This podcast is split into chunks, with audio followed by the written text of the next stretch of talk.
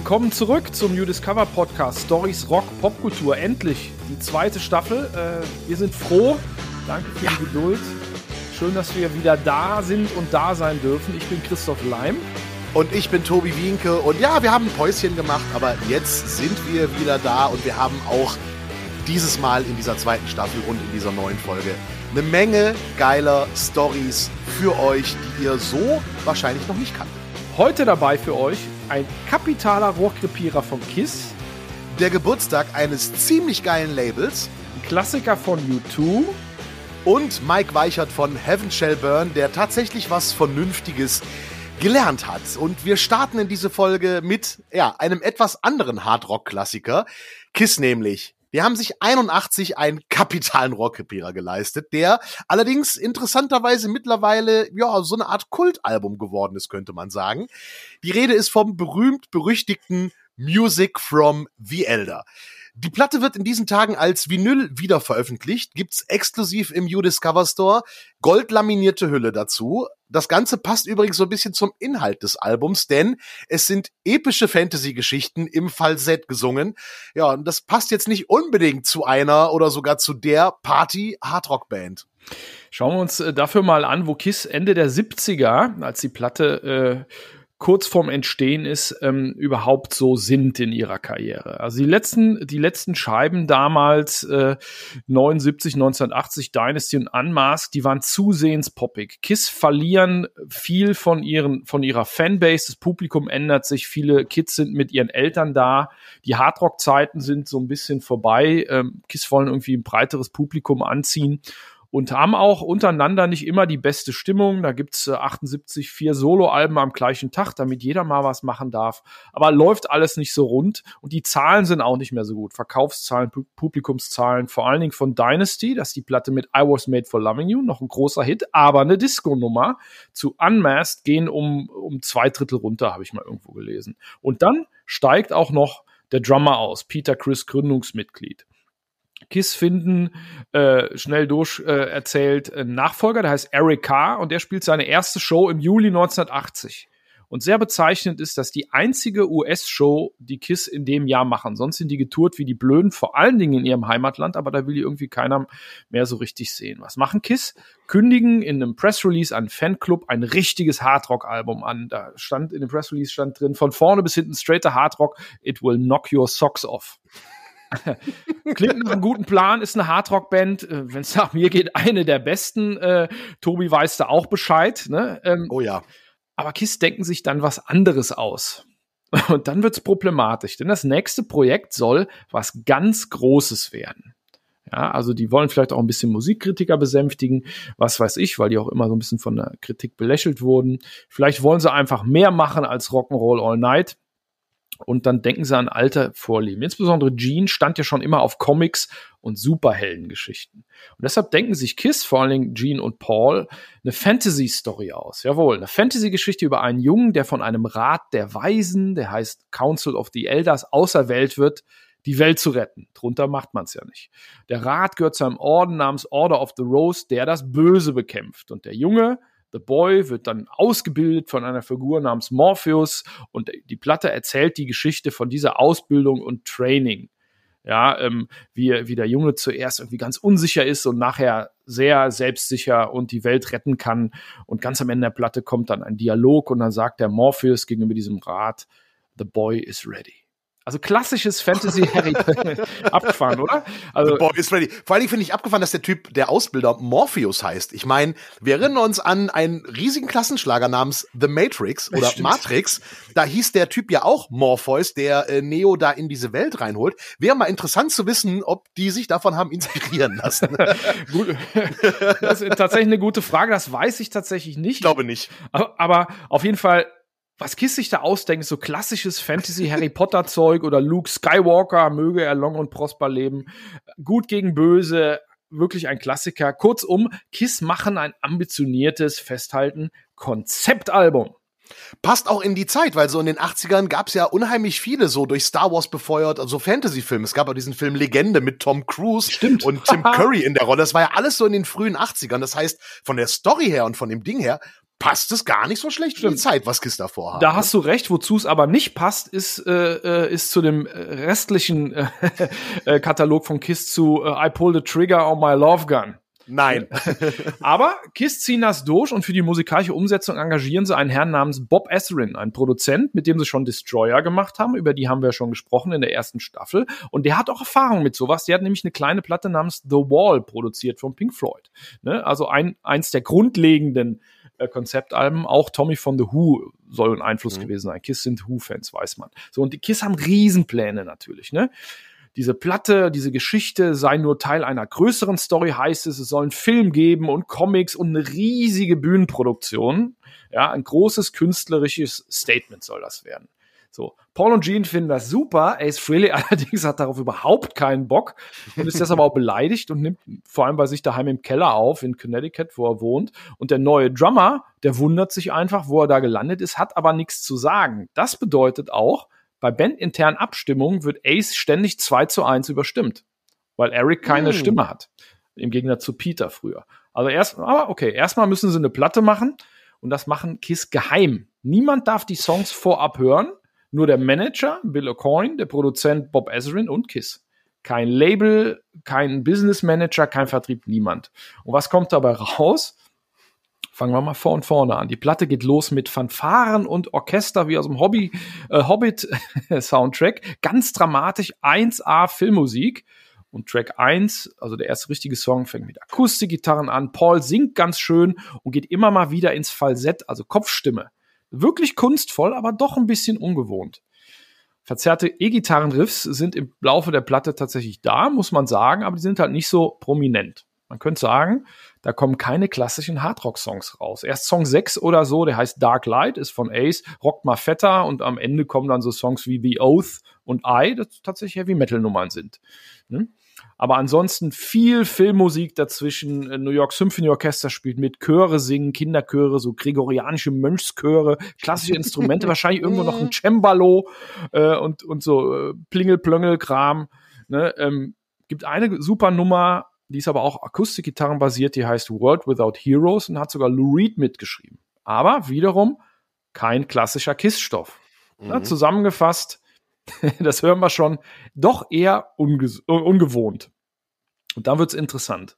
Im Oktober 81 spielen Kiss dann, als sie fertig sind, dem Management und dem Label die Platte vor.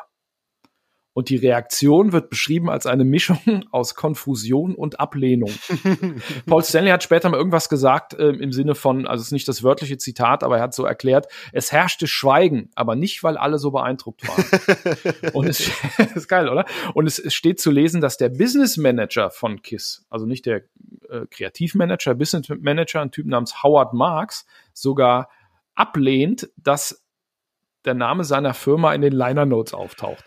Huh, das ist hart. ja, in den Liner Notes steht aber nicht viel. Ja, da ist die Platte, das Cover ist äh, eher ähm, eher wenig bedruckt, wenig Info und man sieht vor allen Dingen kein Bild von der Band ist das mhm. Logo mhm. und so eine, auf dem Cover ist so ein, so ein, so ein eiserner Türklopfer an so einer großen Holztür und eine Hand. Und stellt sich nachher heraus, ist die Hand von Paul Stanley. Aber kein Bild von der Band. Und das muss man sich mal überlegen, von einer der visuell stärksten Kapellen. Wie haben wir als kleine Pümpfe, wie sind wir auf KISS aufmerksam geworden?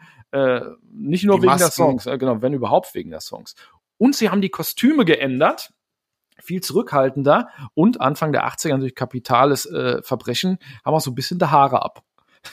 Ja, da gibt's ja so ein Promo-Foto von dieser Zeit, wo Paul Stanley auch so ein, so ein, so ein, so ein Haarband, so ja, in lila oder so trägt. Ne? Lila, lila, furchtbar. lila ja, Stirnband wie aus dem, aus dem Aerobic-Video. Und, und das passt auch gar nicht zu dem Ding. Ich meine, guck mal, Gene Simmons hat schon immer diese Bass-Axt-Gitarre, äh, ja. äh, diese, diese Axt-Bass-Gitarre gehabt. So rum, nicht Bass. Also eine Axt als Bassgitarre passt ja zu so einem Fantasy-Thema eigentlich, aber nö, wir machen eine Hand und eine Tür. Na toll. Was für ein Artwork. Genau. Aber eigentlich auch ikonisch. Ist ikonisch, passt auch. Wenn es geklappt hätte, hat's aber nicht. Und dafür gibt's noch mehr Gründe, weil es wird noch besser.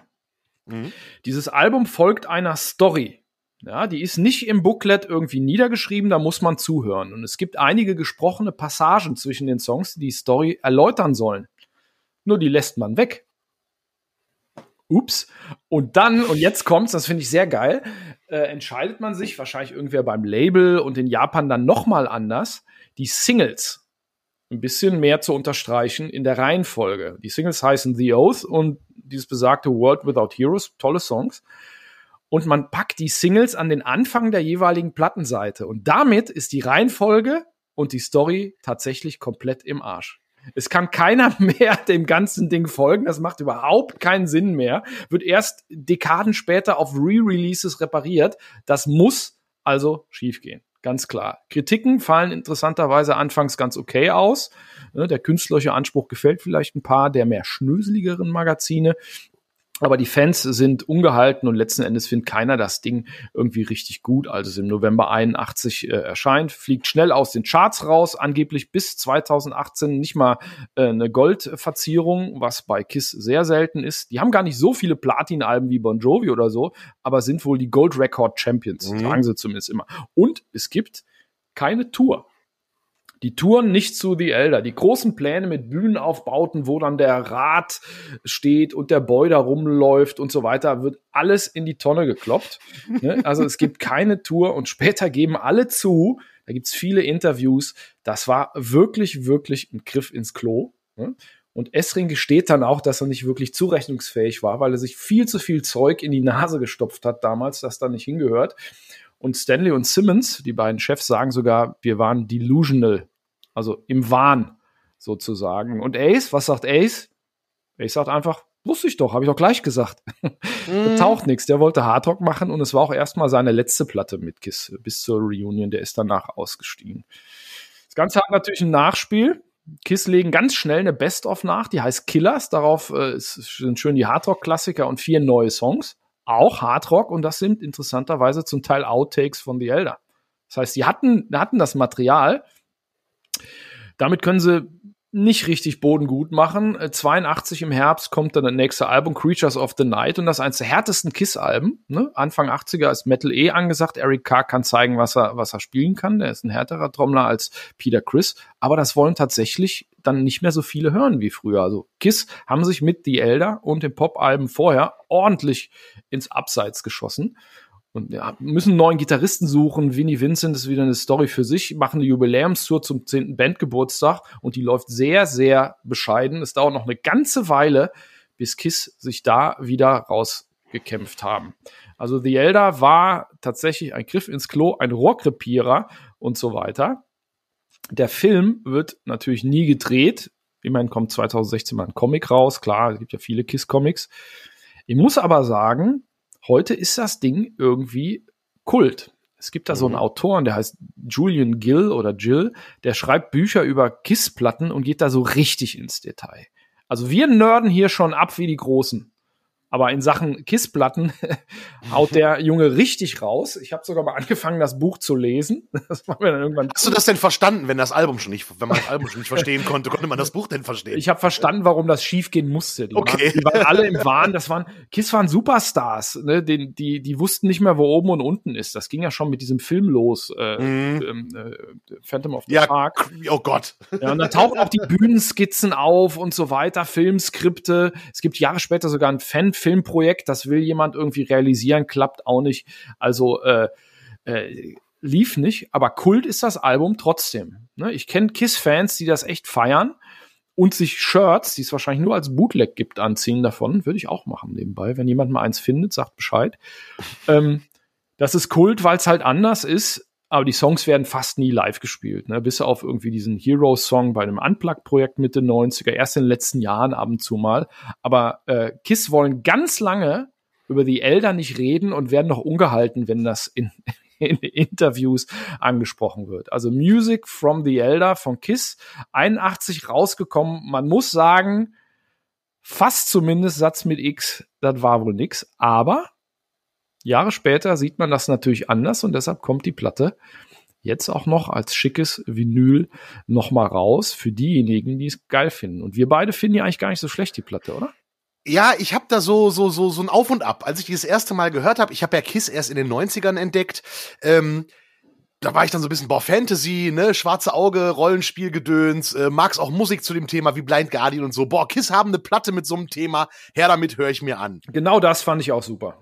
Und dann habe ich da reingehört und genau wie du es sagst, jetzt weiß ich aber halt auch, warum ich sie nicht verstanden habe. Ich hab's nicht verstanden. ja, I'm just a boy und dann ist die Story so hin und also es gibt keine wirkliche Story. Jetzt, wo ich weiß, der Erzähler äh, wurde weggelassen und die Songs sind auch nicht in der richtigen Reihenfolge, verstehe ich, warum ich sie damals nicht verstand. Ich habe die Platte nicht begriffen. Dann habe ich irgendwie später so mich mit Kiss intensiver beschäftigt und dann die Platte im Gesamtkontext gehört und fand die total kacke. Und jetzt mittlerweile So jetzt 20 Jahre später denke ich mir so, das ist musikalisch und handwerklich eigentlich echt gutes Zeug und total guter 80er Fantasy-Kram. Also ja. könnte man perfekt mit, mit Blind Guardian Sachen und so weiter in einen Topf werfen und hören. Richtig klasse. Und deswegen diese Vinyl Special Edition, die jetzt raus ist, die es exklusiv im Discover Store gibt, kann man durchaus mal machen, denn äh, 7000 Stück limitiert und das Ganze ist auch ein bisschen edel gemacht. Also wir haben da ein goldlaminiertes Sleeve mit äh, den ganzen Elementen, die so ein bisschen hervorstechen, 3D-mäßig. Es gibt Bandfotos aus der Zeit übrigens, die hm. auch mit dabei liegen. Äh, unter anderem das berühmte Foto Paul Stanley mit äh, lila Haarband, passt aber gar nicht zur Musik. Ähm, dann gibt es dazu die Artworks aus äh, anderen Ländern, die mit beiliegen und das Ganze auch mit Achtung, mit den deutschen Übersetzungen der Lyrics. Ja, während ich damals als äh, Teenie das noch selber mal nachschlagen musste und versucht habe, die Story zu verstehen, kriegt ihr sie jetzt übersetzt und die Songs auch in der richtigen Reihenfolge. Das heißt, jetzt habt ihr die Chance, die Story von The Elder zu verstehen. Drücke ich euch die Daumen dabei. Jetzt macht's, jetzt macht's äh, wen, äh, wenigstens Sinn. Klar, als 17-jähriger Headbanger damals hat man einen härteren Stoff erwartet wie live, aber so rückblickend ich finde die Platte echt gut. Ich höre die gerne. Wenn ich klassischen Kiss Hard Rock will, dann höre ich, dann höre ich keine Ahnung Love Gun oder so. Aber äh, ist eine gute, ist eine gute Platte. Also ah, kann man ja. nix, kann man kann man nichts sagen, aber dass das schief gehen musste, ne? Also das war einer der Tiefpunkte in der Karriere unserer liebsten Schminkemonster.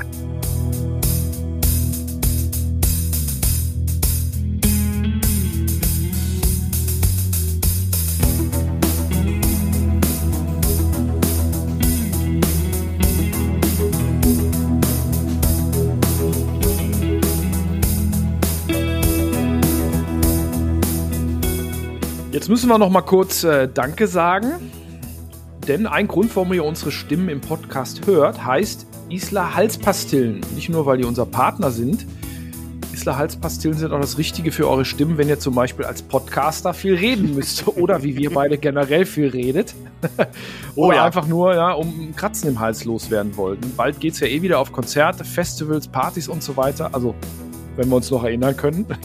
Und wer lauthals bis zum letzten Ton mitsingen will, ähm, sollte halt Isla Halspastillen dabei haben mit isländisch Moos. Außerdem leckeren Pastillen gibt es in verschiedenen Sorten. Wir danken für den Support und bei Kratzen im Hals, auch wenn wir so viel reden, die Dinger helfen. Mach was Vernünftiges, Kind.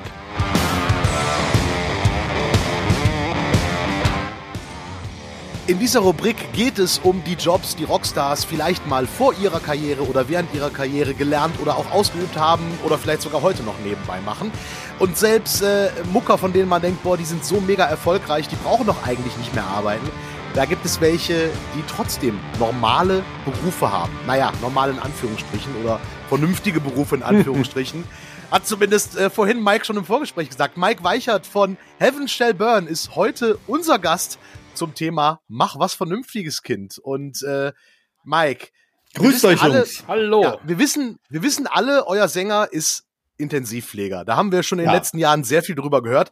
Aber auch du bist nicht nur Musiker, sondern ähm, ich habe in einer Doku über euch äh, gehört, da sagst du, du bist der ewige Dauerstudent, aber du hast ja auch schon mal was abgeschlossen. Ja, ja, also ich bin promovierter Jurist, ähm, habe an der Uni Jura studiert, Friedrich-Schiller-Universität in Jena. Dann habe ich an der Staatswissenschaftlichen Fakultät äh, promoviert, war da Promotionsstudent sozusagen und äh, habe dann noch Referendariat das zweite Staatsexamen gemacht. Bin also, wenn das immer so nach Alkoholiker klingt, äh, Volljurist. Sozusagen, ja. Ähm, passt da wahrscheinlich noch besser zum, zum klischeebehafteten Musikerberuf. Äh, auf jeden Fall. Und bin nicht im Bundestag gelandet als Jurist. Das ist ja jetzt wieder so ein Juristenbundestag. Das ist ja gedriftet in den letzten Jahrzehnten. Das war ja mal ein Lehrerbundestag. Also nicht mit Doppel-E, sondern ähm, weil damals so auf dem Lehrermarkt äh, die Berufssituation nicht so ganz gut war und jetzt ist so ein, wie soll man sagen, Mangel an unterdurchschnittlich begabten Juristen auf dem Arbeitsmarkt und die landen dann eben im, im Bundestag, ne? Also. Aber war das denn mal sowas im Hinterkopf, als du Jura studiert hast? Auch damit könnte ich vielleicht irgendwann mal im Bundestag sitzen oder zumindest im Landtag oder so?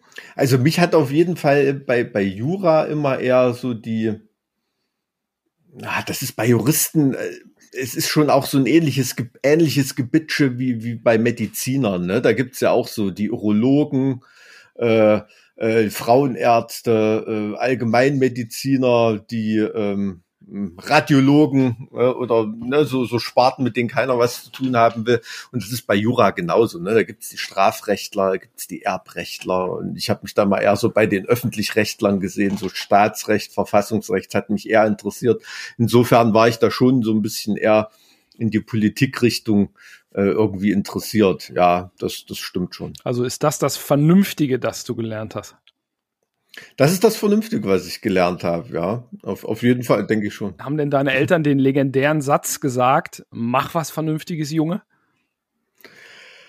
Ähm, also ich bin ja ein DDR-Kind, ne, und war in der DDR auch nicht innerhalb der, wie soll man sagen, jetzt der, mh, hm, der intellektuellen Elite oder so. Ne? Wenn man jetzt das Leben der anderen äh, anschaut, solche Filme oder so, hat man ja das Gefühl, es war jeder in der DDR ein oppositioneller Schriftsteller oder äh, irgendwie ein irgendwie ein Intellektueller wie Wolf Biermann oder sowas. Also meine Eltern waren ganz normale Werktätige. Mein Vater war so, was man so als in der sozialistischen Propaganda als lesenden Arbeiter bezeichnet. Ne? Also schon ähm, schon ähm, sehr gebildet, sehr belesen, aber eben ähm, Schlossermeister, Kunstschmiede und Schlossermeister.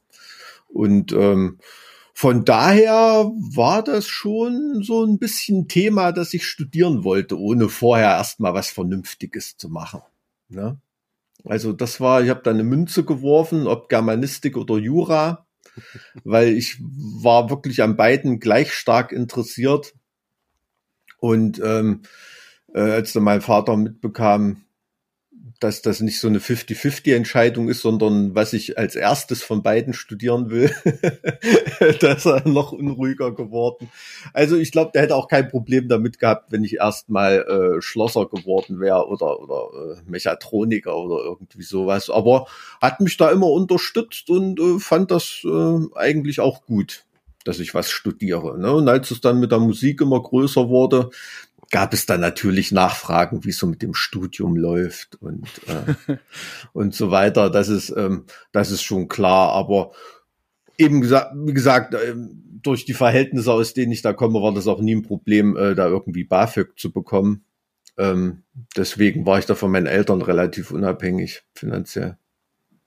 Ja, jetzt äh, habe ich äh, vor knapp zwei Jahren kam die Doku Mein grünes Herz in dunklen Zeiten raus vom lieben Kollegen Ingo Schmoll. Hm. Äh, und in dieser Doku sieht man dich an der Uni äh, und du erzählst was vom Master in sammlungsbezogene Wissens- und Kulturgeschichte. Bin ich eingeschrieben, auf jeden Fall. Bin jetzt, äh, bin sozusagen aber Jura nannte man das früher scheinfrei. Also wenn man jetzt alle Seminare und das alles irgendwie gemacht hat, ich weiß nicht, ob das in anderen Studiengängen auch so ist. Ich müsste ähm, jetzt an das Masterthema ähm, jetzt langsam mal rangehen. Das werde ich auch machen. Also so unabgeschlossene Sachen, das kann ich irgendwie nicht leiden. Ich brauche beim Studium schon ein paar Semester mehr als die meisten, aber das ist ja beim Masterstudium nicht so das große Problem. Ähm, damals bei Jura kam mir das übrigens sehr entgegen, diese alten Studienordnungen. Ne? Also es gibt bei Jura sowas, das heißt Freischuss. Das heißt, wenn man im achten Semester scheinfrei ist, dann darf man einen extra Versuch fürs Examen machen. Das habe ich gemacht. Und ähm, dem zweiten, den Verbesserungsversuch, den habe ich dann, glaube ich, im 16. oder 17. Semester geschrieben. Also äh, so eine richtige, äh, richtige Luder-Studentenkarriere dann, äh, was natürlich eben auch durch die Musik bedingt war, die da äh, ordentlich Fahrt aufgenommen hat. Aber dadurch hatte ich dann äh, den Rücken frei. Ne? Und heutzutage ist das gar nicht so einfach. Also man wird äh, viel, viel schneller geäxt ne, auf der Uni. Das glaube ich. Wenn man da untätig ist irgendwie. Da waren die alten Studienordnungen noch relativ komfortabel. Ja, die kamen mir auch damals sehr entgegen, dass man halt äh, da durchaus sich Zeit lassen konnte und äh, ja, einfach mal zweistellig in den Semesterzahlen werden ja. konnte. Immer eine schöne, angenehme Sache damals noch. Same hier und zweistellig in den Semesterzahlen war gar nicht so ungewöhnlich. Jetzt heutzutage wird es vermutlich schwer, eine Metal-Karriere äh, neben, nebenher zu starten. Allerdings lief es bei dir ja auch dann anders als der Standard vermutlich, du hast einen Abschluss gemacht, du hast promoviert und hängst den Master noch hinten dran. Das ist ja quasi eine andere Richtung. Hm. Äh, Master ja. steht ja eigentlich unter Promotion, das ist quasi ein Bonus. Das heißt, du bist null repräsentativ in, in vielerlei Hinsicht. und ich habe ähm, ich hab mir auch was gemerkt oder hab's versucht. Deine, deine Dissertation handelt von Kunstfreiheit im in der Verfassung sinngemäß oder verfassungsrechtliche äh, Dinge bei Kunstfreiheit, ist das richtig? Genau, genau, ja, da bin ich ähm, auch schon schon öfter mal zu, zu irgendwelchen Spezialrunden oder Spezialthemen ähm, na, interviewt worden oder habe da in Seminaren mitgewirkt. Ähm, keine Ahnung, für die Literaturbuchwissenschaftler an der Uni Leipzig zum Beispiel, wenn es da um DDR-Literatur geht und so bei Kunstfreiheit ähm, als der tolle Song von Danger Dan hochgekocht ist äh, mit der Kunstfreiheit. Da gab es auch entsprechende Nachfragen in dem, Ach, in, in, dem, in dem Zusammenhang. Da habe ich auch, äh, ich glaube, auf, auf Arte ist irgendeine Doku unterwegs. Da erzähle ich auch ein bisschen was zu Kunstfreiheit und so weiter. Und das ist natürlich immer für ähm, Leute, die darüber was wissen wollen, ein interessanter Gesprächspartner, wenn ein Künstler selber sich da mit Kunstfreiheit beschäftigt hat. Ne? Und so die Kunstfreiheit hat mich da wirklich also es ist ein interessantes Wesen, die Kunst. Ne? Also da ähm, zu versuchen, das zu durchdringen und besonders auch zu betrachten, wie das so in, in, in ähm, Systemen, die, die etwas ähm, restriktiver gestrickt sind als äh, reine Demokratien, wie zum Beispiel in der DDR oder so, wie sich da Kunst und Kunstfreiheit verhält, wie sich Künstler verhalten und so, das ist schon sehr, sehr interessant. Also mein riesengroßer Traum wäre mal so hinter den Vorhang zu schauen, wie es mit der Kunstfreiheit wirklich in, in Nordkorea aussieht, oh, zum Beispiel. ne? Weil da gibt's ja gar keine Information, äh, was da irgendwie los ist. So in China, da kann man so Sachen ahnen und, und, und ähm, dringen ja auch Sachen nach außen. Aber jetzt so in Nordkorea bin ich mir absolut sicher, dass da im Underground irgendwie auch Kunst stattfindet, die nicht staatlich legitimiert ist. Ne? Aber mhm. man erfährt halt überhaupt gar nichts davon. Ja. Also das würde völlig dem Wesen von Kunst widersprechen, wenn das nicht so wäre. Stimmt. Anscheinend hm. gibt es also über Kunstfreiheit mehr zu reden, als sich Laien ähm, ein Bild von machen. Man sollte ja denken, in Deutschland ist das Ding geklärt. Die Kunst ist frei. Macht mal. Guck mal, er lacht. Das hat vielleicht auch Herr, Herr Böhmermann äh, gemerkt mit einem Gruß in die Türkei. Ähm, mhm. Also da gibt's, da gibt's offensichtlich Sachen, über die man reden kann und Bücher, die man drüber schreiben kann. Aber das machst du ja nicht nur, sondern du hast ja auch noch eine Krachkapelle. So, ja. Heaven Shall Burn seit Ende 90er am Start, wenn ich das richtig ähm, überblicke, bis zu 77 geboren, Abi circa 96, erste Demos kamen in der Zeit raus, äh, die erste mhm. EP von HSB 98 und seit 2000 macht ihr Platten, also ganze, ganze Alben klassisch, schon seit einer ganzen Weile. Es wird immer mhm. größer, hast du schon gesagt, aber ihr habt mhm. alle, dafür seid ihr auch fast ein bisschen berühmt oder zumindest bekannt, noch richtige Jobs. Warum? Ja, ja. Ähm, das war, na, ich, ich, kann das nicht auf eine Jahreszahl festnageln, aber als es dann so Fahrt aufnahm, ne, als wir dann auch äh, zu Century Media gewechselt sind, was ja wirklich ein internationales aufgestelltes, eins der großen Metal-Labels ist, ne, der, der Global Player, ähm, war das eine, eine ganz bewusste Entscheidung von uns, dass wir gesagt haben, okay, wir setzen ja nicht alles auf eine Karte. Wir setzen uns nicht wie andere Bands ein halbes Jahr in den USA in Bus und gehen da auf Tour und versuchen es da auch irgendwie zu schaffen oder so, was man machen muss, wenn man bei einem Label wie Roadrunner oder so unterschreibt. Ne? Ja. Ähm, sondern haben da zum Glück mit Central Media ein Label gefunden, die ganz schnell gemerkt haben, okay, die Jungs müssen wir irgendwie machen lassen, wie die wollen, die ticken da ganz anders, die wollen das gar nicht so, diese normale Promomaschine weltweit irgendwie. Und ähm, äh, das hat uns, glaube ich, auch bis heute zusammengehalten. Ne? Wir haben ja immer relativ äh, ähm, stabile Line-Ups gehabt, also nur ganz wenige Line-Up-Wechsel. Also unser damaliger äh, Gitarrist, der noch auf der ähm, ähm, Antigone-Platte dabei ist, also unsere Durchbruchsplatte sozusagen, ne? so das dritte Album Make It or Break It. Ja. Ähm, und das war zum Glück ein Breaker bei uns. Ähm, der hat dann die Band tatsächlich verlassen, weil er äh, ein sehr, sehr aufwendiges Studium angefangen hat. Ich glaube, da ist äh, Elektro, Mechatronik hat er studiert, also wirklich äh, krasses Zeug. Und ähm, ähm, das hatte sich dann zeitlich auch mit, mit so einer Hobbyband äh, so dargestellt, dass das wahrscheinlich nicht mehr hinhaut. Ne? Also heute, wenn wir heute treffen, da ist auch immer noch bei unseren Platten dabei, ist ein guter Kumpel, sagt er immer, ey, hätte ich gewusst, dass ihr das dann alles so strikt irgendwie, da wäre ich wahrscheinlich dabei geblieben. ähm, aber so, ähm, ja, also das war eine, war eine ganz bewusste Entscheidung, die uns irgendwie, weil es konnte sich keiner so richtig vorstellen. Ich meine, du musst dir vorstellen, wir sind ja irgendwo im Thüringer Wald in einer totalen Provinz und dann hörst du von Plattenfirmen so die Ansagen, ja, ne, was doch besser, wenn er nach Berlin zieht und so sind die Flughäfen nicht weit weg und mit der Promo ist da auch alles viel einfacher oder ne und irgendwie und das ist zum Beispiel, da ist unser Sänger oder, oder ich auch, wir sind da Leute, das sind so heimatverbunden, ich konnte mir das überhaupt nicht vorstellen, da in irgend so Moloch zu ziehen und das hat wirklich überhaupt gar keinen Reiz für mich gehabt. Ne? Also ich bin da, da sind wir wahrscheinlich so ein paar Provinzeier irgendwie. Und haben dann aber sehr, sehr schnell gemerkt, dass wir auch aus diesem, in Anführungsstrichen, normalen Leben Kraft schöpfen für die Band. Ne? Dass wir eben nicht ausgelaugt äh, beim letzten Festival der Saison Backstage sitzen wie die anderen Bands, ähm, die da schon ein halbes Jahr auf Tour sind äh, und die Knochen hinhalten äh, fürs Management und die Plattenfirma. Mhm. Ähm, sondern ähm, sondern wir eben, dass das ein cooles Wochenende für uns ist, äh, äh, was an der Woche dranhängt, die komplett anders gestrickt war für uns. Ne? Ja. Und das hat sich dann ähm, sehr, sehr gut aufgebaut. Ich will dir mal die Gelegenheit zur Zwischenfrage geben, ähm, nicht, dass hier äh, ich hier ein Monolog ende. ja, weil äh, ich sag mal, ihr habt alle normale Jobs nebenbei, du bist äh, im Ministerium, äh, ihr seid alle emsig und eine Band zu haben ist aber ja auch ein Fulltime-Job. Also man muss ins Studio, Platten aufnehmen, Promo mhm. machen, auf Tour gehen und so weiter. Wie kriegt ihr das alles unter einen Hut? Also wie, wie ist da so die Prioritätenliste? Sind alle Jobs gleichberechtigt oder wenn der eine seinen Job äh, Urlaub machen kann, der andere nicht? Wie kriegt ihr das koordiniert? Wie, wie bekommt ihr das äh, auf die Kette? Also es gibt, wenn es um große Touren geht oder so weiter, da gibt es natürlich schon so eine Art Rangfolge. Ne? Im Prinzip ist auf der Bühne jeder ersetzbar, außer der Sänger.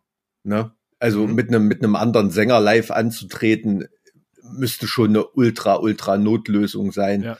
Irgendwie, das ist wär blöd. Ne? Also ähm, vom musikalischen Talent her, ähm, unser Ali, der Leadgitarrist und der Drummer, die sind wohl auch noch am schwersten zu ersetzen. Ähm, wohingegen äh, ich jetzt zum Beispiel als Rhythmusgitarrist bin ja auch schon einige Male ersetzt worden auf einer Tour, allerdings eher aus gesundheitlichen Gründen. Ähm, da ist, ist, das, ist das kein Problem und das machen, machen auch die Fans mit. Ne? Wobei es klingt paradox, aber es ist so, je größer und erfolgreicher die Band ist, umso einfacher bekommst du das unter einen Hut, weil sich ja alles nach dir richtet. Ne? Du bekommst keine, keine Tour angeboten äh, und hast dann geile, eine geile Gelegenheit für einen Support-Slot von, von der und der Band, äh, da in 2000er Hallen, 3000er, 4000er Hallen zu spielen oder irgendwas, sondern du bist Headliner auf dieser Tour und entscheidest selber, wann die Tour ist, wer da mitkommt und was die Rahmenbedingungen sind. Ja, ne? verstanden. Ne? Ja. Und, und, und, und das, äh, das ist einfacher. Genauso, ähm, äh, um, um einfach auch den, den Cashflow in der Band am Leben zu erhalten, ne, reicht das mittlerweile, wenn wir zwei, drei Headline-Festivals spielen, ähm, und, und müssen nicht mehr äh, 30 in einer Festivalsaison spielen irgendwie. Ne? Also das ist schon, und gleichzeitig hast du diesen Effekt, dass du dich dadurch rarer machst und eben noch begehrter bist irgendwie. Also das sind so Sachen, die haben wir nie bewusst entschieden, aber die sind wir jetzt in der Lage zu analysieren und, und haben mitbekommen, das ist äh, äh, so ganz cool gelaufen. Ne? Also je größer die Band, umso einfacher ist es, ein Hobby zu haben. Siehst ja, Brian May von Queen hat ja seine Promotion auch erst abgeschlossen, als er im Rock Olymp war. Ne? Und nicht als Ja. ja. Die Story hatten wir tatsächlich auch schon im Podcast.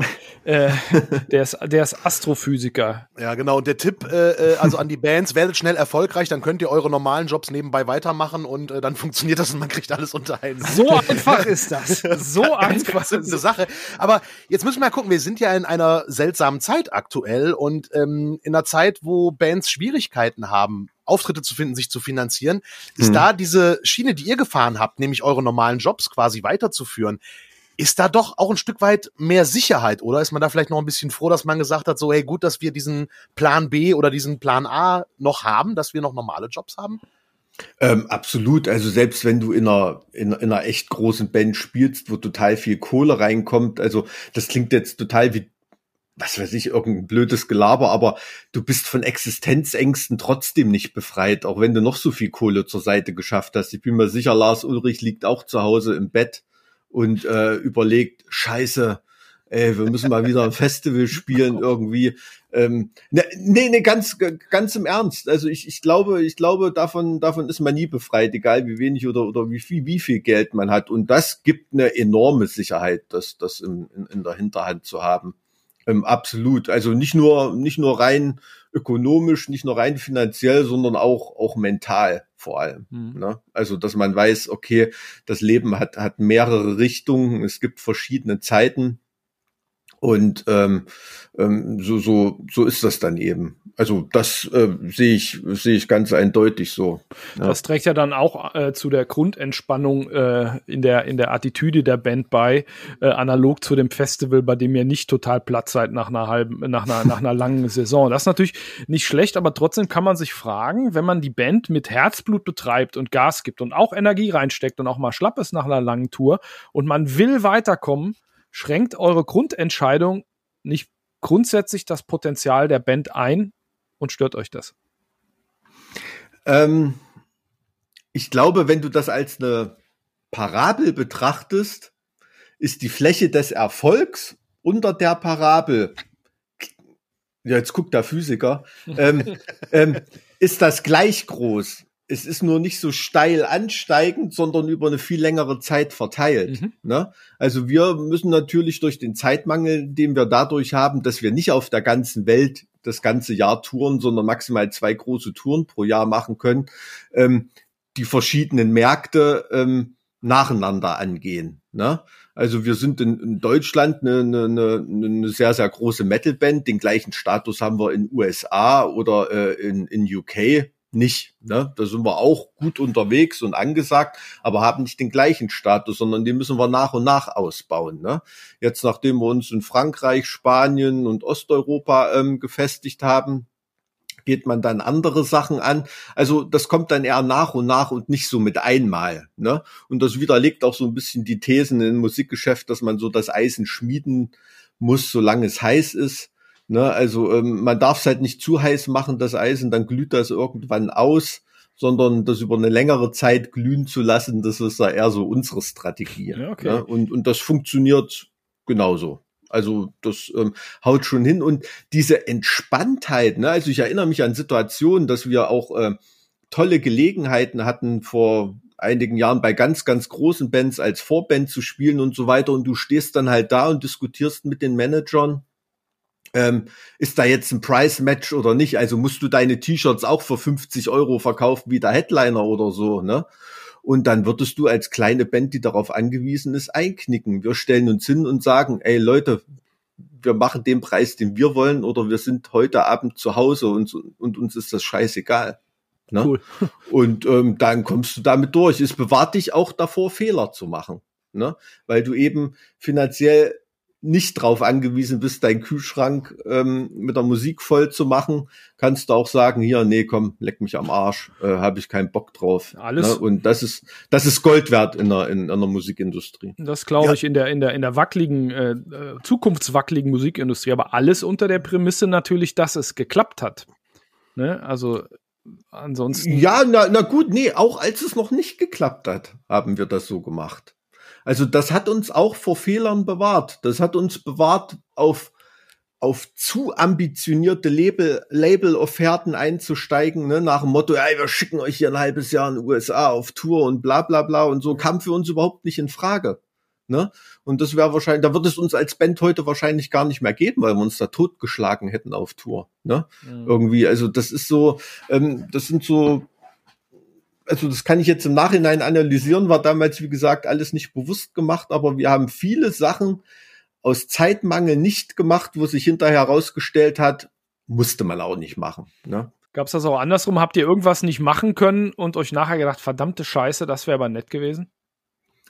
Ähm, ganz ehrlich, ich kann mich da spontan an nichts erinnern. Also, dass ich irgend so einen total wunden Fleck mit mir rumtrage, ähm, wo ich sage, ach Kacke, hätte da das mal gemacht. Ähm, kann sein, dass es das gibt, mir nicht bewusst ist, aber ähm, ich erinnere mich da eher an Sachen, wo ich froh bin, dass wir sie dann doch nicht gemacht haben, wo andere Bands drauf reingefallen sind. Ja.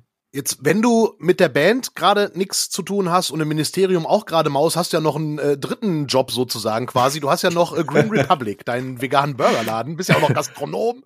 Äh, äh, warum machst du das auch noch? Also du hast ja, äh, ich weiß nicht, Langeweile oder? Na, also das, das habe ich ja mit mit mit, äh, mit zwei Kumpels äh, betreibe ich ja den Laden, also die da wirklich auch für das operative Geschäft zuständig sind und ich bin dann eher so der der finanzielle Backup und Ideengeber mit. Ne? Und ähm, das haben wir gemacht, weil wir, weil es nichts in unserer Gegend gab. Ne? Irgendwelche hippen veganen äh, Burgerrestaurants oder so, die machen natürlich maximal in Leipzig auf oder natürlich in Hamburg, München und Berlin. Ähm, aber ganz sicherlich nicht in Erfurt. ne? Und ähm, es hat uns angekotzt und äh, deshalb haben wir das dort, dort gestartet und ähm, ja, läuft, ähm, läuft ganz gut.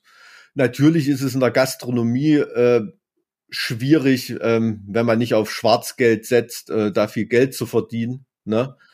Aber ähm, ist halt so. Ne? Dann lieber ehrlich bleiben, eine gute Sache da machen und ähm, da kommt da schon über die Runden auf jeden Fall. Und ist wahrscheinlich dann in so einer Kleinstadt eher wie Erfurt, ähm, wie du ja schon sagtest, da gibt's nicht so viele vegane Läden, da sind Pommes halt quasi das vegane Hauptgericht, was du an jeder Ecke kriegst und sonst kennt man vegan nicht wirklich.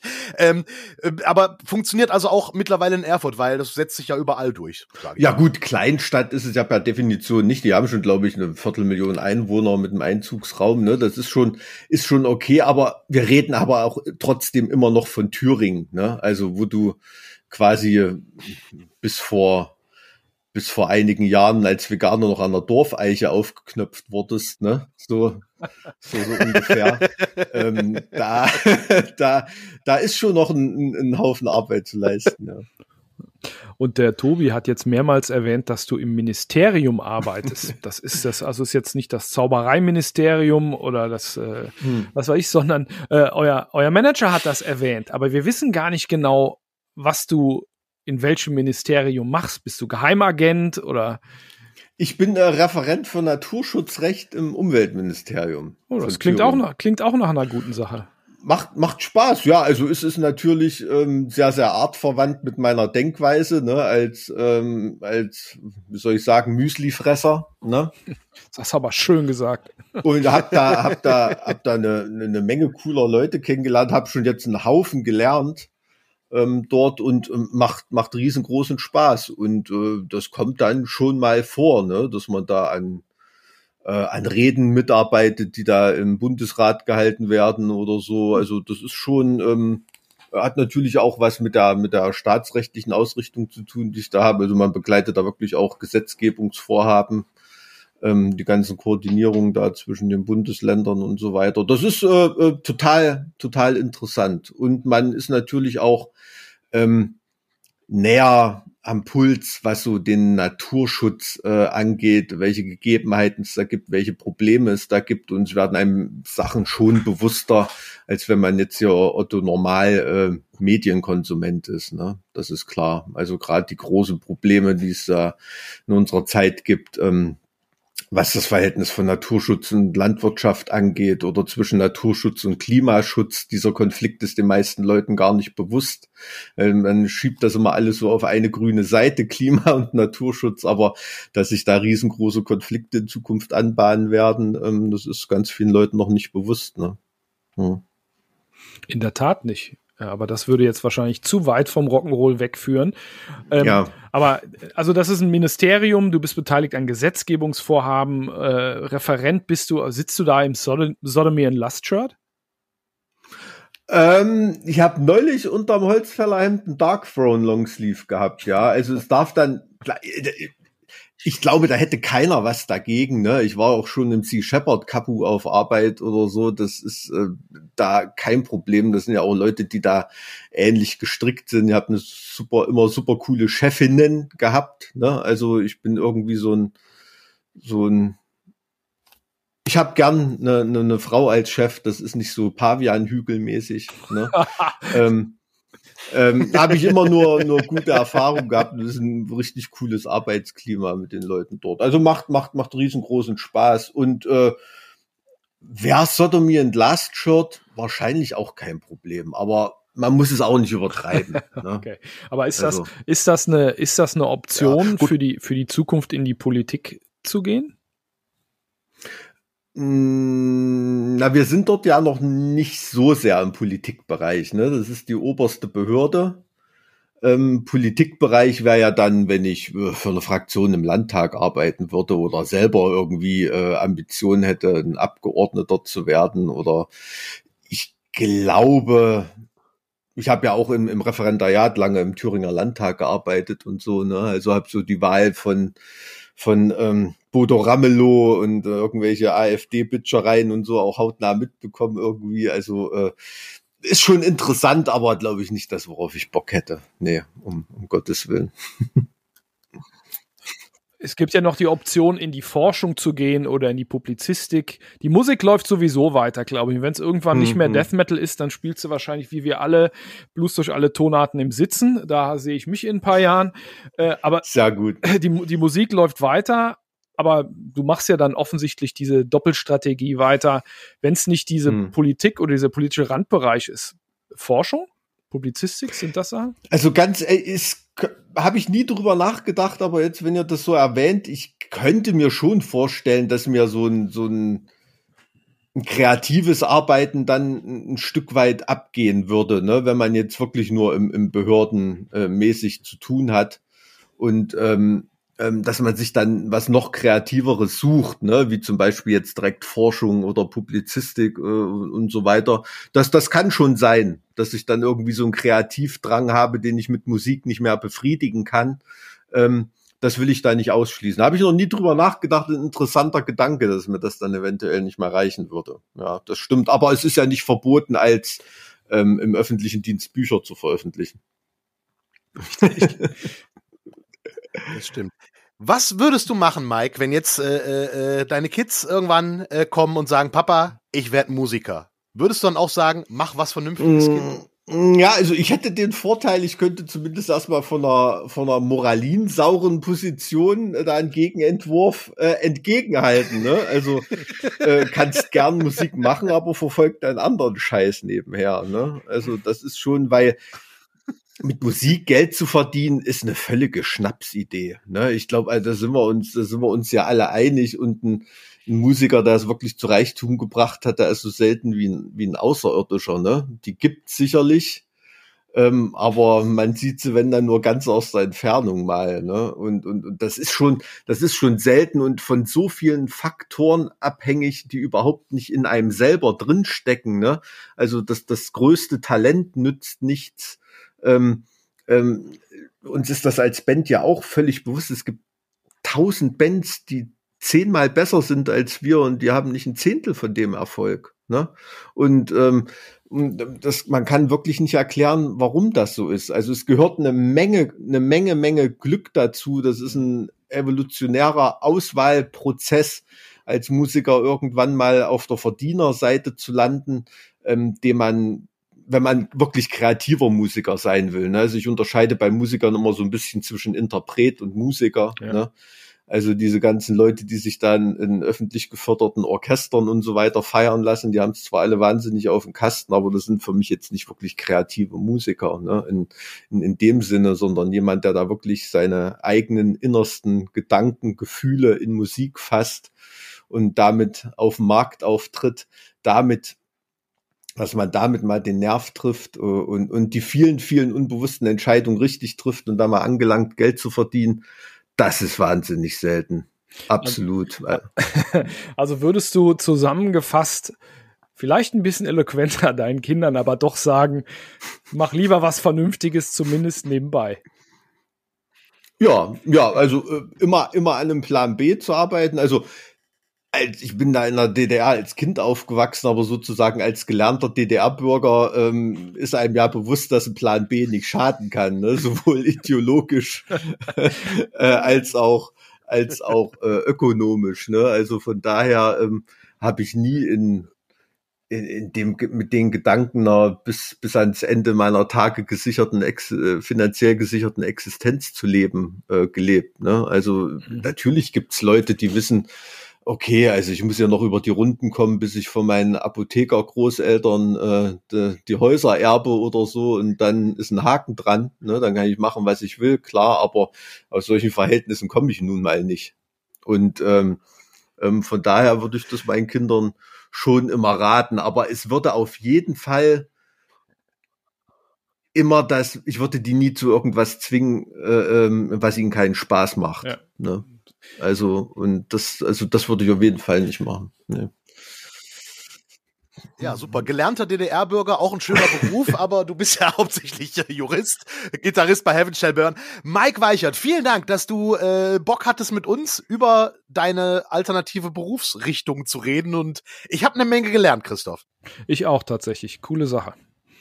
Ja, schön. Also vielleicht endlich auch mal als Kulturwissenschaftler, weiß man ja nicht, ne? Wenn ich dann jetzt hier die Masterarbeit geschrieben habe, kann ja auch sein. Siehst du die äh, Into the Great Wide Open, wie der große Tom Petty gesungen hat. Da sind ja einige Sachen offen und von Heaven Shall Burn werden wir wahrscheinlich auch noch eine Menge hören. Deshalb vielen Dank. Mach weiter was Vernünftiges, was, was auch immer. Und bis zum nächsten Mal. Ciao. Bis zum nächsten Mal. Ciao. Ciao.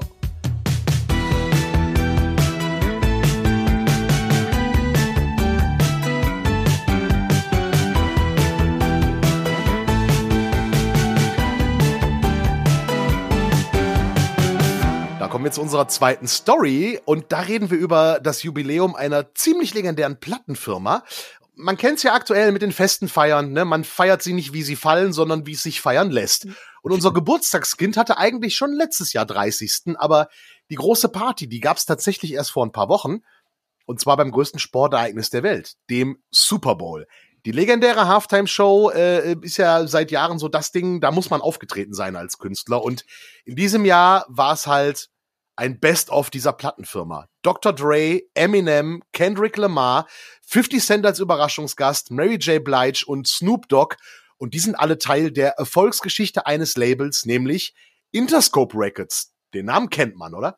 Den kennt man auf jeden Fall, allerdings auch nicht nur von Rap. Also ich kenne den, ich kenne, da waren auch vor allen Dingen in den 2000er einige, sagen wir mal, modernere oder damals modernere Rockbands. Der Name ist bekannt. Oh ja, richtig. Die waren nicht nur ein Hip-Hop-Label, sondern waren sehr, sehr wichtig in den 90er und Nuller Jahren. Und der Kopf hinter Interscope Records, der heißt Jimmy Iovine oder wie man ihn eigentlich aussprechen würde, Jovine, ja, ist Italiener, ähnlich wie Bon Jovi, ja, Jovine, aber Jimmy Iovine, das ist die amerikanisierte Aussprache seines Namens. Ähm, der teilt übrigens nicht nur die italienischen Wurzeln mit John Bon Jovi, sondern auch so ein bisschen den Werdegang, hatten wir auch schon im Podcast. John Bon Jovis Kontakt zur Musikindustrie war ja ein Hausmeisterjob in einem Studio, und Jimmy Iovine, der begann als Putzkraft in einem Tonstudio und zwar bei Record Plant in New York. Und den Job hat ihm seine Tante vermittelt, nachdem Jimmy nicht so richtig wusste, wo er im Leben hin will. Und über diesen Putzjob hat er auch so die ersten Hiwi-Jobs bekommen im Bereich Toningenieur. Ja, hier mal einen Regler drehen, da mal ein Mikro hinstellen und so weiter. Und dabei kam raus, der Jimmy, der hat dann Talent und der hat ein gutes Gehör. Und den Durchbruch als Toningenieur, wenn man das so nennen will, hatte er Ostersonntag 73. Da hat sein Chef ihn angefordert, er soll doch bitte arbeiten kommen und den Telefondienst am Feiertag übernehmen. Und für seine typisch italienische Familie war das eigentlich ein No-Go. Ostersonntag ist Familientag, da hat der Jimmy zu Hause zu sein. Er hat sich aber gedacht, nö, ich fahr trotzdem hin und geh arbeiten. Und da wurde er überrascht, denn da wartete im Studio ziemlich bekannter Musiker. John Lennon. Wow. Und Jimmy kam an und sagte, äh, okay, warum sitzt jetzt John Lennon da? Und sein Chef sagte ihm dann, ja, herzlichen Glückwunsch, Jimmy. Ich wollte eigentlich nur mal checken, ob du bereit bist, Ostersonntag äh, zu arbeiten. Und das bist du ja offensichtlich. Setz dich an die Regler, du bist jetzt Toningenieur bei John Lennons Soloaufnahmen. Und da war er natürlich mega geflasht und von da an ging es dann steil bergauf. Er arbeitete als Toningenieur und Produzent und das oftmals auch gleichzeitig, also ein richtiger Workaholic. Und der hat tatsächlich Großhits der Musikgeschichte erschaffen sozusagen oder zusammengebracht. Zum Beispiel den größten Hit von Patti Smith. Der ist? Because the Night. Ist der erfolgreichste Song von Patti Smith. Den hat aber Bruce Springsteen geschrieben, ne? Richtig, ha. aber wie er dahin kam, das geht auf die Kappe von Jimmy Iovine. Der war nämlich zu der Zeit gleichzeitig Toningenieur bei Springsteen Aha. und hat Patti Smith produziert. Und ihm war so klar bei der Arbeit mit Patti Smith, ah, was Patti noch braucht, ist ein Hit. Und da traf sich gut, dass Springsteen noch einen Song übrig hatte bei den Aufnahmesessions, nämlich Because the Night. Und Iovine hat dann den Boss gefragt, sag mal, diesen Song hier, brauchst du den noch? Und Springsteen sagte, nö, brauche ich nicht mehr. Und dann hat er dieses Demo-Tape nebenan zu Patti Smith gebracht. Und Patti Smith sagte auch, ja, ich höre da irgendwann mal rein, hat den aber erstmal beiseite gelegt und Jimmy ging ihr täglich auf die Nerven. Hast du den schon gehört? Hör da mal rein, hör dir diesen Song an, den musst du hören, das wird der Hit für dich. Und irgendwann saß Patti Smith dann allein abends zu Hause und wartete auf einen Anruf ihres Verlobten, der aber nicht angerufen hat. Oh je. Und ja, und hat dann dieses Tape gehört von Because the Night, hat sie zu Tränen gerührt und sie hat in dieser selben Nacht noch den Text zu Ende geschrieben. Und das Ganze, weil halt Jimmy Iovine zufällig dieses Überbleibsel von Springsteen in der Hand hatte, es ihr hingelegt hat und ihr täglich auf den Keks ging, ey, Patty, hör da mal rein. Am nächsten Tag war der Song dann fertig, wurde aufgenommen und fertig war Patty Smith, größter Hit, geschrieben von Bruce Springsteen, Text halt von Patty Smith. Und die Connection dazu hat Jimmy Iovine geschaffen. Oh, nicht schlecht, also ein Zufallsprodukt äh, auf mhm. ganz kurzem Dienstweg und der war halt sehr persistent. Richtig. Ja, okay, äh, Außerdem, außerdem tatsächlich eine, eine große Nummer. Also die Nummer ist äh, ein schöner, ist wirklich ein schöner äh, Klassiker. Richtig. Äh, ist ja cool, dass er sich so hocharbeiten konnte. Aber damit endet's ja nicht. Ne? Der hat Nein. ja irgendwann eine Plattenfirma gegründet. So ist es. Der war ein Riesenkonnektor, hat halt Menschen zusammengebracht und wollte dann auch nicht länger nur Produzent oder Tontechniker sein, auch weil man als Plattenfirmenboss einfach mehr Kohle verdient. Und nachdem er sich mit seinem Kumpel David Geffen mal länger unterhalten hat, kam er auf die Idee, so, ich gründe jetzt ein Label und nenne es Interscope Records. Das war 89, das trat so ein bisschen auf der Stelle und 1991 ging es dann richtig los. Da hat der damals größte Medienkonzern der Welt, Time Warner, 50 Prozent von Interscope Records gekauft. Somit hatte das Label Kohle und konnte Gas geben und Künstler sein. Und angetreten ist Interscope mit dem Anspruch, die bedeutendsten Künstlerinnen und Künstler des kommenden Jahrzehnts, also der 90er, zu sein und das über alle Genregrenzen hinweg. Wir haben ja vorhin schon über die ganzen Hip-Hopper gesprochen, die wir aufgezählt haben, die da mit drin sind und die aufgetreten sind bei der Super Bowl Show. Die sind nicht das einzige, denn, wie du schon sagtest, Christoph, ja, Krachmusik, die gab's auch ordentlich bei Interscope Brackets. Aber los ging es mit einem etwas komischen Act. Wenn man den mal googelt, äh, da fallen einem die Ohren ab und die Augen aus dem Kopf. Äh, ein Latino-Popper, kann man nicht anders bezeichnen. Gerardo heißt der. Sieht ein bisschen aus wie äh, äh, Milli Vanilli. Äh, sein Song Rico Suave, den kann man sich schön mal bei YouTube reinzun. Das ist wirklich so ein 80er Miami Weiß, schlechte Haare, Schulterpolster, nackter Oberkörper-Song. Geschmacklich total trashig und grenzwertig. Aber so skurril, dass eine andere Band gesagt hat, hey, wir gehen jetzt auch zu Interscope Records und das waren Primus. Ne, die sind ja auch so ein bisschen abgedreht und skurril und künstlerisch und Schweinegummimasken auf und so weiter. Und die haben wegen diesem Latino-Popper gesagt, hey, wir wollen jetzt auch zu Interscope Records. Ähm, ziemlich cool. Und dann kamen auch andere Krachkapellen der 90er Jahre. Und zwar wollte Jimmy Iovine unbedingt die Nine-Inch-Nails haben hat da so lange dran rumgebaggert, bis er sie aus dem laufenden Vertrag rausgeholt äh, hat, äh, weil er unbedingt die Nine Inch Nails wollte. Er wollte unbedingt diesen Typen Trent Reznor, der gleichzeitig Musiker ist und Produzent bei sich haben. Und Trent Reznor hat dann noch einen zu Interscope Records geholt, nämlich Marilyn Manson. Mhm. Also gar nicht viel von Hip-Hop. Ähm, liegt übrigens daran, äh, Jimmy Iovine, der sagt bis heute, dass er von Hip-Hop so gar keine Ahnung hat. Und das war überhaupt nicht so sein Ding. Und dann hat er aber irgendwann Dr. Dre kennengelernt. Und diese Mischung aus Künstler und Produzent, was er auch schon bei ähm, Trent Reznor geil fand, fand er auch bei Dr. Dre geil und hat dann auch geguckt, dass er Dr. Dre zu Interscope holt. Und das ist dann auch passiert. Damals war der Gangster-Rap, wo Dr. Dre ja mit seinen Jungs aus Compton ziemlich stark war, yo, yo. beheimatet beim Label Death Row Records. Und der Gangster-Rap wurde immer größer und größer und irgendwann ist dann Death Row Records bei Interscope gelandet. Und dann bescherte das ganze Interscope auch einen sehr großen Newcomer-Künstler. Snoop Doggy Dogg. Ach, der ist cool. Der ja, der wurde quasi so äh, spontan entdeckt von Dr. Dre. 93 kam dessen Debüt bei Interscope raus und war lange Zeit der größte Erfolg von Interscope.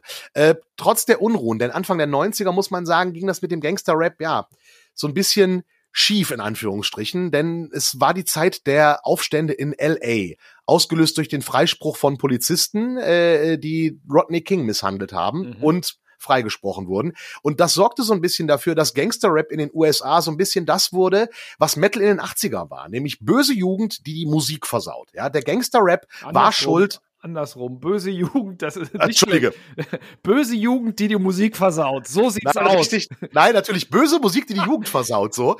Ja, und da war nämlich das Ding, der Gangster-Rap ist schuld an diesen Aufständen. Das wurde damals tatsächlich kolportiert und dann ging es mit dem ganzen Gangster-Rap, ja, so ein bisschen bergab. Ähm, Time Warner wollte sich dann davon distanzieren und hat sich dann von Interscope Records getrennt, beziehungsweise die Anteile verkauft an MCA, der Vorläufer von Universal. Und damit nicht alles. Es ging dann weiter, ähm, Dr. Dre hat sich dann von Death Row Records getrennt, hat dann Aftermath Records gegründet, ebenfalls ein Sublabel von Interscope. Und mit dem Hip-Hop ging es dann immer weiter. Und ein Praktikant von Jimmy Iovine, der war auf so Rap-Battles unterwegs und hat dann einen Typen entdeckt namens äh, Marshall Mathers. Künstlername Slim Shady, hat ein Tape von ihm mitgebracht. Äh, Iovine, keine Ahnung von Hip-Hop, hat sich dieses Tape angehört und fand das aber irgendwie geil, hat es Dr. Dre vorgelegt und auch Dr. Dre sagte, ey, wer ist der Typ? Super klasse. Ähm, und dann kam Marshall Mathers alias Slim Shady alias Eminem Hm. zu Interscope Records. Dr. Dre, Riesenfan von dem und äh, ja, obwohl viele abgeraten haben. Viele haben gesagt so, ey, du kannst doch keinen weißen Rapper nehmen. Du bist doch der Typ aus Compton, du bist doch der Typ von NWA, du kannst doch keinen weißen Rapper unter Vertrag nehmen. Hat er aber gemacht und zwar zu Recht. Eminem, ein riesen erfolgreicher Künstler. Und Jimmy Iovine und Dr. Dre, die hatten immer wieder gute Riecher. Ja, bei Interscope Records. Ich drop mal ein paar Names. Yes, yes.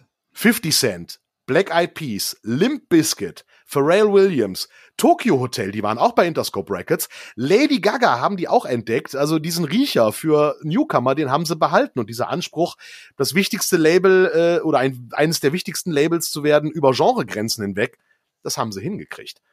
Ja, jetzt Interscope Records, 30 Jahre alt. Jimmy Iovine ist nicht mehr an der Spitze von Interscope Records, ähm, aber diesen Erfolgsriecher haben sie bis heute. Ja, aktuell bei Interscope Records zum Beispiel äh, die Boyband Five Seconds of Summer oder auch Billie Eilish. Ja, und das Ganze neben den ganzen alten Helden, die immer noch da sind. Ähm, Jimmy Iovine, der ist jetzt so ein bisschen auf so Beraterposten, denn er hat eine Menge Geld noch gemacht und zwar Milliarden. Sein letztes Projekt mit Dr. Dre zusammen war die Firma Beats, diese Kopfhörergeschichte die ja auch mega erfolgreich war und die hat er für etwas über drei Milliarden Dollar an Apple verkauft. Damals eine der größten Firmenübernahmen Holy. der Geschichte. Holy Ja. shit. Wir reden nicht von Millionen, sondern von Milliarden. Milliarden, Alter. richtig. Also der Typ hatte nicht nur einen super Riecher in Musik, sondern überhaupt in Business. Und deswegen ist Interscope Records bis heute sehr erfolgreich und ein legendäres Label, wegweisende Künstler, feiert seinen 30. Geburtstag nach und ja, gestartet mit einer riesen Party. Und äh, das ist wirklich ein Label, wo man wirklich sagen muss, Alter, was die alles entdeckt haben und rausgebracht haben, ziemlich geil. Ja, selbst wenn man, selbst wenn man nicht irgendwie Fachkraft ist für Teile der Genres, äh, muss man schon sagen, da ging einiges. Äh, Respekt, das sind große Namen. Ich bin kein Hip-Hop-Experte und äh, American Football verstehe ich auch nicht so richtig, aber sogar ich habe sogar, ich habe mir diese, diese Halftime-Show mal angeguckt, wo 50 Cent da irgendwie von der Decke hängt. Ich habe den gar nicht erkannt. Aber, Ja, der hat ein bisschen zugenommen, ja. aber die, Applause. er ist schon 70 Cent mittlerweile. Die, äh, die Show fand ich aber ganz geil. Und diesen alten Hip-Hop, den finde ich auch cool. Dr. Dre, Snoop Dogg ist ja total cool. Klar, der ist seit den 90ern bekifft, also dauerhaft. Ne? Hat ja. Ja. sogar Backstage auch äh, Kräuterzigarettchen geraucht, vorhin ist erwischt worden. Aber als, als Geburtstagsparty nicht so, nicht so schlecht. Das größte, größte Live-Show im weltweiten TV mit den Größen einer, eines Genres äh, oder den Veteranen eines Genres. Also ich hätte meinen 30. auch gerne so gefeiert. Ich feiere meinen 30. auch gerne so, wenn der dann bald kommt. Ja, sehr schön. In der äh, Halbzeitpause äh, beim VfL Bochum oder wie heißt dein Heimatclub noch gleich bei dir in der Gegend? SV Monzefeld So, beim SV Monzefeld in der Halbzeitpause im Pokalspiel des Kreispokals. Äh, am Bratwurststand. am Bratwurststand äh, mit den Größen deiner Jugend. Ja, sehr schön. Nee, aber der Band, der Band Jetplane, so hieß nämlich die Tanzkapelle aus meinem Dorf. Wenn irgendjemand von da zuhört, Jetplane, nicht vergessen. Ich fand den Drummer immer geil, weil das war das lauteste Instrument. Fand ich super. Naja. Hättest du eine Plattenfirma, ne? Dann hättest du Jetplane ganz groß gemacht. Aber Interscope Records, Happy Birthday. 30 Jahre und die Story dahinter habt ihr jetzt hoffentlich mitgeschrieben. Ja, nicht, also nicht schlecht. Ging einiges. Und ein Jubiläum haben wir nochmal denn wir haben ja noch unsere Rubrik Entdecker. Platten, die irgendwie bemerkenswert sind oder die Tobi und ich wiederentdeckt haben. Ähm, und ein Album wird dieses Jahr 35, ne? konnte man auch schon von lesen und äh, ich habe da auch deshalb noch mal reingehört. Das ist ein ziemlich großes Ding. The Joshua Tree von U2, rausgekommen 9. März 87. Und die Songs kennen wir alle. Selbst wenn man kein U2-Fan ist, und das war, bin ich auch nicht so richtig, aber gutes Zeug ist gutes Zeug. Und das war schon ein defini definierendes Album der 80er ich höre, wenn du den Namen The Joshua Tree sagst, sehe ich sofort so eine Hubschrauberaufnahme über einer Festivalbühne und höre sofort die ersten Gitarrenakkorde von Still Haven't Found. Siehst du? habe ich sofort dieses Bild im Kopf, wenn ich The Joshua Tree höre. Gla Glaube ich, glaub ich sofort. Und apropos die ersten Akkorde hören, die Songs sind echt ikonisch. Also die ersten drei äh, kennt man alle oder die ersten vier sogar noch. Also das Album war auch mega, mega erfolgreich. Und ich habe da noch mal reingehört jetzt und muss sagen, oh, das ist echt gute Musik. Ne? Also früher, klar, das klang nicht wie ACDC, also war es scheiße, ne? ist ganz klar, das so, so, so wollte es das Gesetz. Aber ähm, das ist echt guter Stoff. Und äh, ja, deshalb haben wir uns ja mal angeguckt, ähm, wo das Album herkommt kann man mal einen geschichtlichen Kontext setzen. Die haben 85 angefangen an dem Ding zu arbeiten, haben 84 Unforgettable Fire rausgebracht. Ne, das war die vierte Platte und da haben sie ein bisschen so mit Ambient experimentiert, wie viel flashigen Sound hat The Edge, die kannte ja sowieso immer. Ne? Mhm. Und jetzt wollen aber U2 auf dem neuen Album ein bisschen mehr zupacken und sich mehr an klassischen Songstrukturen orientieren. Dafür haben sie einen schönen schönen Begriff geprägt. Sie wollen mit den Primary Colors, den Hauptfarben arbeiten die es in der Rockmusik gibt. Und das ist normal in Stein gemeißelt, Gitarre, Bass, Schlagzeug. So. Fair, guter Punkt. Und es gibt noch einen anderen großen Einfluss für The Joshua Tree und das ist Amerika oder eher die USA. Damals sind die sind U2 ständig auf Tour und immer mehrere Monate im Jahr, bis zu fünf, sechs Monate im Jahr in den USA auf Tour. So viel haben die da äh, Wegstrecke gemacht. Und die Band, insbesondere Bono, interessiert sich viel für das Real America äh, und mhm. das Spiritual America. Also es geht um die Weiten im Mittleren Westen, wo Bono auch viel rumreißen, das sieht man schon auf dem Cover. Ne? Oder dem Video, das du erwähnt hast, ne? Band in Wüstenlandschaft und so weiter. genau. Bono liest viel klassische amerikanische Literatur, so Norman Mailer und so, kennen wir aus der Schule noch, und interessiert sich für die, Zitat, am Rande des amerikanischen Traums. Die Menschen, die, die halt äh, nicht in New York, in, in Lower Manhattan leben. Ne? Und natürlich mhm. Bono immer äh, sozialbewusst und gesellschaftskritisch. Und musikalisch schlägt sich das Ganze auch nieder, denn ähm, U2 haben sich vorher nie so richtig an so Blues und, und, und äh, so Roots-Musik orientiert, also Amerikaner, so amerikanische, klassische amerikanische Musik, American Folk oder Irish Folk, die U2-Jungs kommen tatsächlich, auch wenn man es oft nicht hört, so aus dem Punkrock und aus dem Wave und so weiter. The Edge hat ursprünglich gar keinen Bock dazu, amerikanischer zu klingen, macht aber dran trotzdem mit, weil er, wie man hört, sich viel mit Blues beschäftigt hat. Ne, vor allem amerikanische Blueser, da kommt es ja auch so ein bisschen her. Ne? Sein Gitarrensound ist dann auch oder wird dann ganz typisch für ihn dieser Trademark-Sound mit viel, äh, viel Hall äh, oder viel, viel Delay drauf mhm. und ähm, sehr minimalistisch, was ja auch im Gegensatz ist zu dem, was sonst in den 80ern ging, insbesondere im Heavy Metal. Viel hilft viel ne? wie vom großen Eddie oder so. Obwohl, da, bei dem ging es auch nicht nur um viel und schnell. Egal. Äh, The Edge spielt ganz anders, der Sound ist aber trotzdem klassischer Rock. Also kl klassischer als vorher in Sachen Rock. Ja, bei, bei U2. Und die Songs, wie gesagt, kennen wir alle. Where the Streets Have No Name, Still Haven't Found What I'm Looking For. Da ging es um äh, den Tod eines Roadies. Grandiose Nummer mit so Gospel-Einflüssen. With or Without You, Bullet, uh, The Blue Sky hat mal Queenstrike sogar gecovert. Granatennummern, ne, sind noch, natürlich noch mehr drauf, aber das sind die großen Hit-Singles und ohne Scheiß, die kennen wir wirklich alle, selbst wenn wir nicht auf YouTube stehen. Und die, äh, die Warnexperten können dann vom geistigen Auge direkt das Video.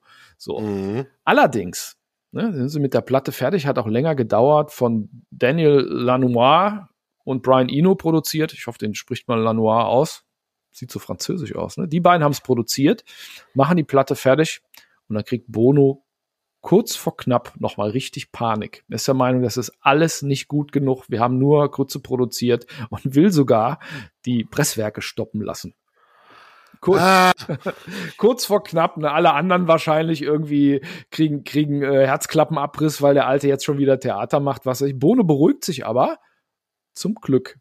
Denn was rauskommt, kurz gesagt, in über 20 Ländern landet die Platte auf Platz 1, ist das, oder zu dem Zeitpunkt, das schnellst verkaufende Album in der britischen Geschichte. Ne, Hit-Singles With or Without You, I Still Haven't Found und Where the Streets Have No Name. Zwei davon sogar Nummer 1 in den USA, also ganz oben, kriegen zwei Grammys und die nächste Tour, naja, dann touren sie zum ersten Mal in Stadien. Also ganz groß. Joshua Tree gehört heute noch zu den bestverkauften Platten der Geschichte und bekommt sogar eine besondere Würdigung. Es gibt in USA die National Recording Registry. Ja, der, der Kongress, oder gehört zur, zur, zur Library of Congress, zur, zur Bibliothek des Kongresses. Und der bestimmt, welche unter anderem Tonaufnahmen kulturell, historisch oder Ästhetik so signifikant sind, dass sie da aufgenommen werden müssen. Also quasi musikalisches Weltkulturerbe. Ja, und da wird der Joshua Tree auch aufgenommen. Da sind auch andere Platten, so ein kleines, kleines Heavy Metal äh, Album namens Master of Puppets ist da zum Beispiel auch drin. Und da sind nur ganz große, wichtige Dinger drin. Also lief eigentlich ganz gut. Ich muss sagen, Joshua Tree ist echt viel besser, als ich es in Erinnerung hatte. Und das lief ja damals irgendwie überall.